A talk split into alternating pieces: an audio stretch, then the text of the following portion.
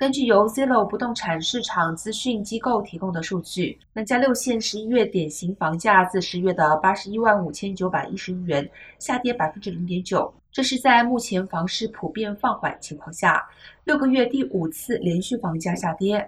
二零二二年，由于借贷成本增加，且不少人被迫退出市场，房屋价值十年来首次普遍跌落，住房抵押贷款利率翻了一倍。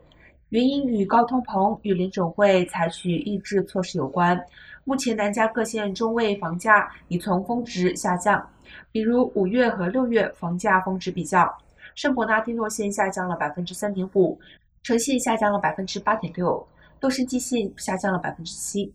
尽管抵押贷款利率已从近期略高于百分之七的高位回落，但降幅不足以抵消借贷成本的上升。